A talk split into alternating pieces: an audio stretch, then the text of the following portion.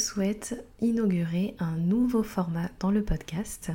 J'ai appelé ça des blogs de lecture et la première lettre, c'est bien le P de podcast.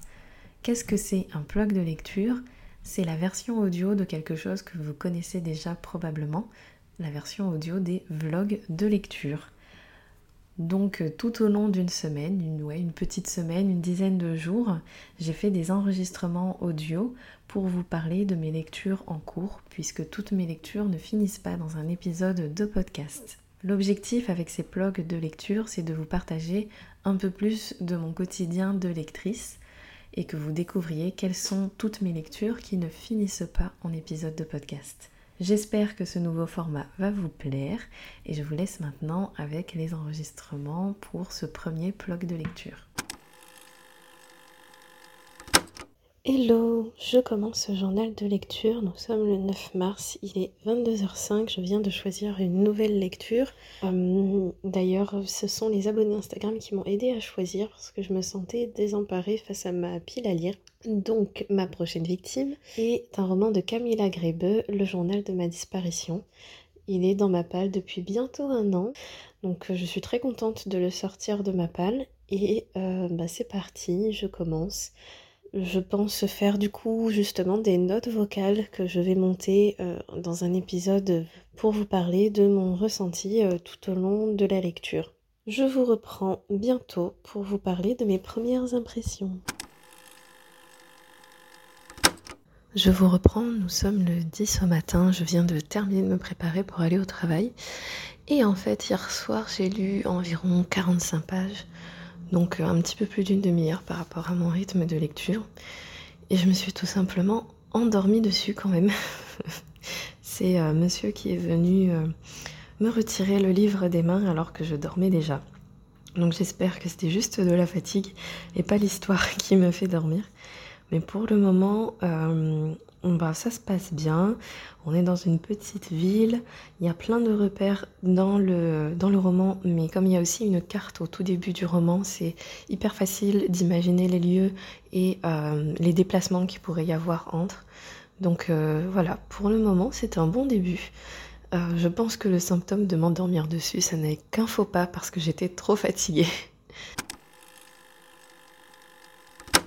Je vous reprends, nous sommes le 12 euh, dans l'après-midi, donc je viens vous reparler de ma lecture en cours. Du coup, j'avais pas du tout parlé euh, de quoi euh, parler le roman.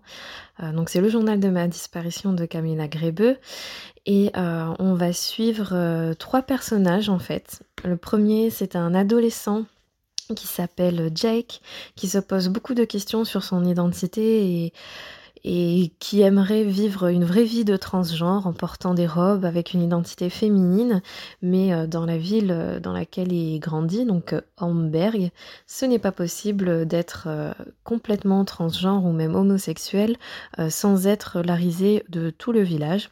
Donc bah, ce n'est pas possible pour lui de vivre pleinement son identité de jeune fille. Euh, donc on a ce premier personnage qui va nous raconter un peu sa vie à lui, la vie dans ce village d'Amberg en tant qu'adolescent, ses problèmes d'adolescent puisqu'il est le souffre-douleur de certaines brutes à l'école. On va suivre un autre personnage, euh, alors j'espère que je vais bien le prononcer parce que c'est un, un personnage féminin, mais son prénom c'est euh, Maline, je suppose, ou Malin. moi je dis plutôt Maline quand je le lis dans ma tête. Euh, c'est donc un officier de police, un inspecteur de police, euh, qui travaille dans ce village de Homberg pour travailler sur une ancienne euh, enquête, un code case. C'était la disparition d'une jeune fille qui avait été retrouvée enterrée dans la forêt du village, donc dans la forêt d'Homberg. Et en fait, notre policière Maline, eh ben, c'est elle qui avait découvert ce cadavre. Et là, l'affaire est réouverte pour essayer de le résoudre. Et alors que l'affaire est réouverte, il y a deux personnages qui viennent en renfort dans l'enquête, c'est Peter et Anne, et ils disparaissent tous les deux.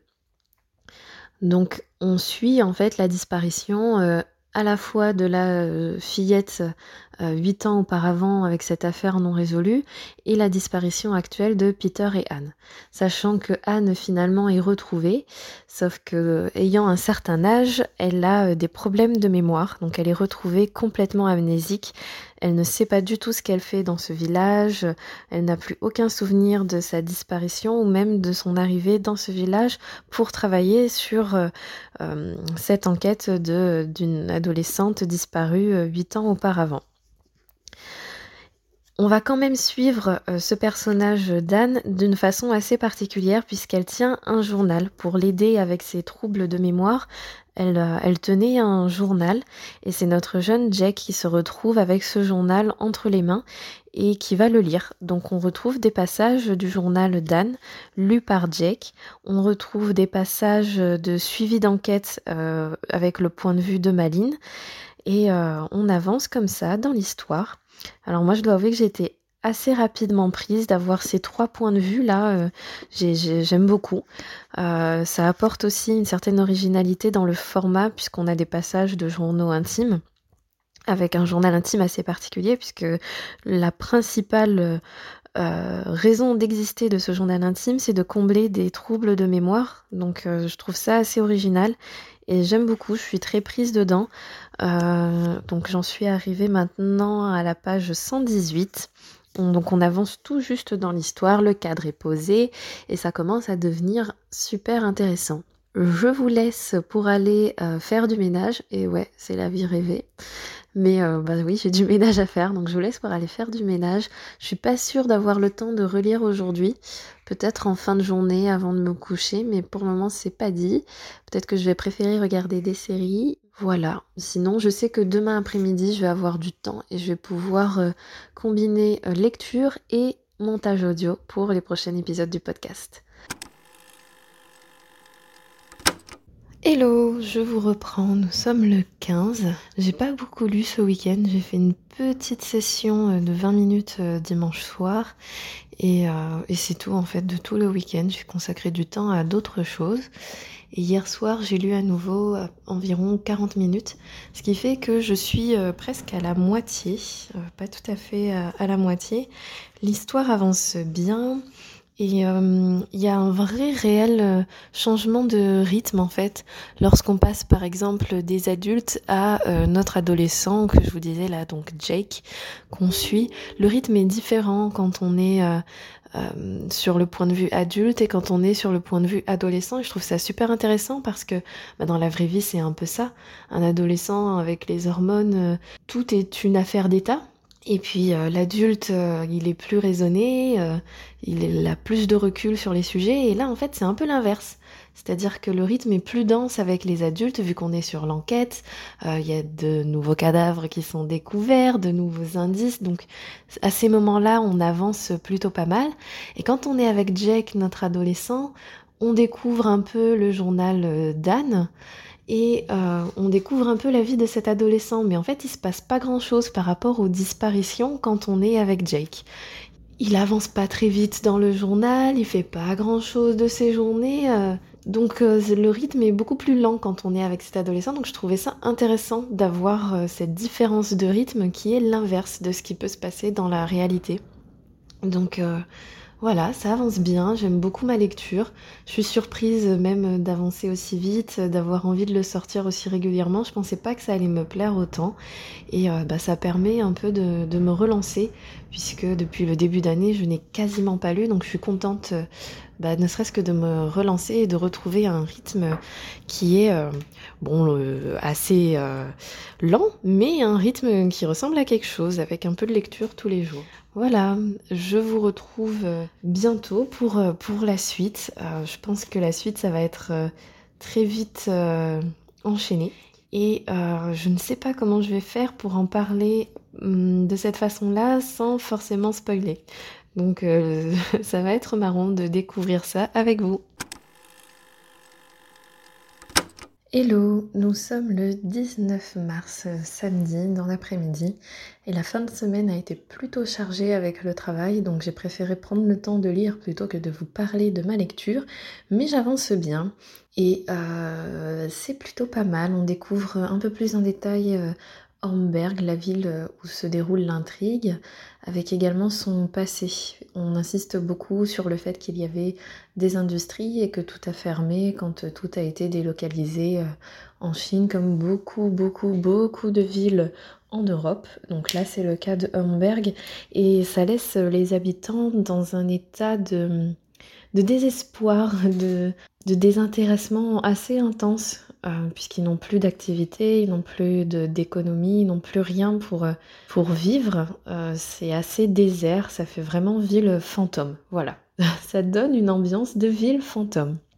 Et s'ajoute à cela, je trouve, un certain malaise par rapport à l'accueil des réfugiés dans cette ville, puisque des locaux d'usine ont été reconvertis en locaux d'accueil pour des réfugiés euh, de, plusieurs pays des Balkans et ça crée des tensions dans la ville puisque ces réfugiés ont droit à des aides auxquelles les habitants eux-mêmes n'y ont pas droit. Donc il y a un certain racisme dans plusieurs personnages. Euh, notre personnage principal, euh, Maline, elle se pose beaucoup de questions, elle a de la rancœur puisque ces réfugiés ont accès à des aides auxquelles sa propre famille n'a pas droit. Et euh, c'est malaisant aussi pour le lecteur. On sent qu'il y a le malaise dans la ville, forcément, mais pour le lecteur aussi, c'est assez malaisant. Donc voilà, il y a cette partie-là et ça, ça rajoute, je trouve, une certaine insistance sur la partie euh, l'âge d'or de la ville lorsqu'il y avait des usines et que ce n'est plus le cas aujourd'hui, que tout est abandonné. Ça rajoute un peu euh, une couche là-dessus. Donc euh, voilà ce qu'il en est pour le lieu. Et au niveau des personnages, je trouve de plus en plus que l'enquêtrice Maline se rapproche de Jake. L'adolescente Jake a beaucoup de points en commun avec l'adolescente Maline avec cette euh, volonté de vouloir fuir cette ville parce qu'il n'y a rien à leur offrir, parce que hum, ils sont un peu en décalage avec les habitants, ils ont un certain attachement, mais plus lié par habitude, parce que leur famille est là, mais pas parce que... Hum, comment dire C'est difficile à exprimer. Donc j'hésite beaucoup sur les mots, mais hum, l'attachement qu'ils ont à la ville est lié vraiment à leurs parents et pas à la ville, aux souvenirs d'adolescence qu'ils y ont vécu qui, qui leur réchauffe le cœur. C'est pas du tout ça. Ils ont vraiment cette même envie de fuite de cette ville de Homberg pour aller se noyer dans des villes plus grandes et plus individualistes où les gens hum, ont la possibilité de faire absolument tout ce qu'ils veulent sans que tout le, tout le village pardon, soit au courant. Et euh, je pense euh, finir le livre euh, assez rapidement entre deux montages du podcast peut-être ce week-end. Et voilà, je vous donne rendez-vous bientôt pour vous parler de ce que je ressens sur la suite de ma lecture. Hello, je vous reprends, nous sommes le 24 mars. J'ai terminé il y a deux jours, donc euh, pas hier mais avant-hier, euh, le journal de ma disparition de Camilla Grébeux et j'ai adoré le dénouement. Les 100 dernières pages, euh, les 70 dernières pages, on les enchaîne à une vitesse folle. Moi j'ai été scotchée de ce dénouement. Euh, je m'attendais à ce qu'il y ait des choses qui se délient autour d'un thème qui est abordé, et ça s'est vraiment délié, mais j'aurais jamais mis le doigt sur la personne qui permet de délier tout ça ou qui est au cœur de tout ça. Donc je suis agréablement surprise. Et euh, les dernières pages, je les ai tournées à une vitesse frénétique, on va dire. Donc ça a été euh, vraiment très agréable de terminer ce livre, de découvrir le dénouement et toutes ces choses cachées. Euh, et, voilà, un vrai euh, coup de cœur pour la fin, même si euh, ben, je vous le partageais un peu plus tôt dans le vlog. En fait, la partie où on insiste sur la, la, problématique des migrants qui se retrouvent à Hamburg, ça m'a un peu moins emballé dans le sens où c'est un peu répétitif et pareil, il y a une sorte de répétition avec cet ancien vivier d'usine qui est Homberg et qui, qui est abandonné, que les habitants sont laissés pour compte au chômage avec de grosses problématiques. Ça aussi, c'est un peu répétitif tout au long du récit. Donc il y a une partie où on a l'impression qu'il n'y a plus rien d'autre que ça.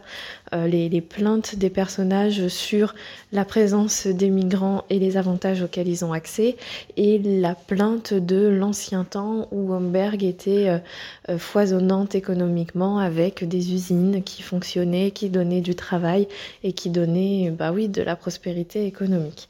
Donc ça c'est assez... C'est le bémol, c'est ce qui va faire que ce livre n'est pas un coup de cœur total. Par contre, effectivement, la fin, j'ai adoré, adoré, adoré. Euh, donc j'ai hâte de lire la suite parce qu'il se trouve qu'il y a euh, euh, d'autres tomes du même auteur qui entrent en fait dans cette série de livres suite du journal de ma disparition. Je ne sais pas quel personnage on va y retrouver. Euh, donc j'ai hâte de savoir ce que nous réserve l'auteur pour la suite, euh, puisque là, elle a fait fort. Hein. j'ai trouvé ça surprenant, donc euh, bah, j'ai hâte de voir ce qu'elle nous réserve pour la suite. Voilà, je vais terminer le vlog ici. J'espère que ça vous aura plu. J'espère que ça n'aura pas été trop long. Et pour terminer sur cette lecture du journal de ma disparition de Camilla Grébeux, c'est un livre que je recommande parce que c'est facile à lire. Hum, il y a une certaine ambiance, on est vraiment dans les pays nordiques et c'est super agréable. Et euh, rien que pour le dénouement de fin, en fait, pour euh, retrouver ce goût de la surprise dans les polars et dans les thrillers, ah, ça vaut le coup, je trouve. Donc voilà, c'est un livre que je, que je vous recommande et j'espère que ce format vous aura plu. Voilà, c'est la fin de ce premier blog de lecture. Euh, dans les enregistrements, je parle de journal de lecture parce que je trouve ça très moche à l'oreille, un blog de lecture. Donc euh, je parlerai de journal de lecture euh, sur euh, tous mes enregistrements, c'est beaucoup plus naturel quand même. En tout cas, si vous avez lu ce livre, n'hésitez pas à venir me le dire sur le compte Instagram du podcast. Je serai ravie d'échanger avec vous et qu'on puisse entrer dans le détail de ce qui se passe dans ce livre sans avoir peur de spoiler. Et je vous donne rendez-vous la semaine prochaine pour un nouvel épisode du podcast. Et cette fois-ci, ce sera bien une recommandation littéraire avec un nouvel invité.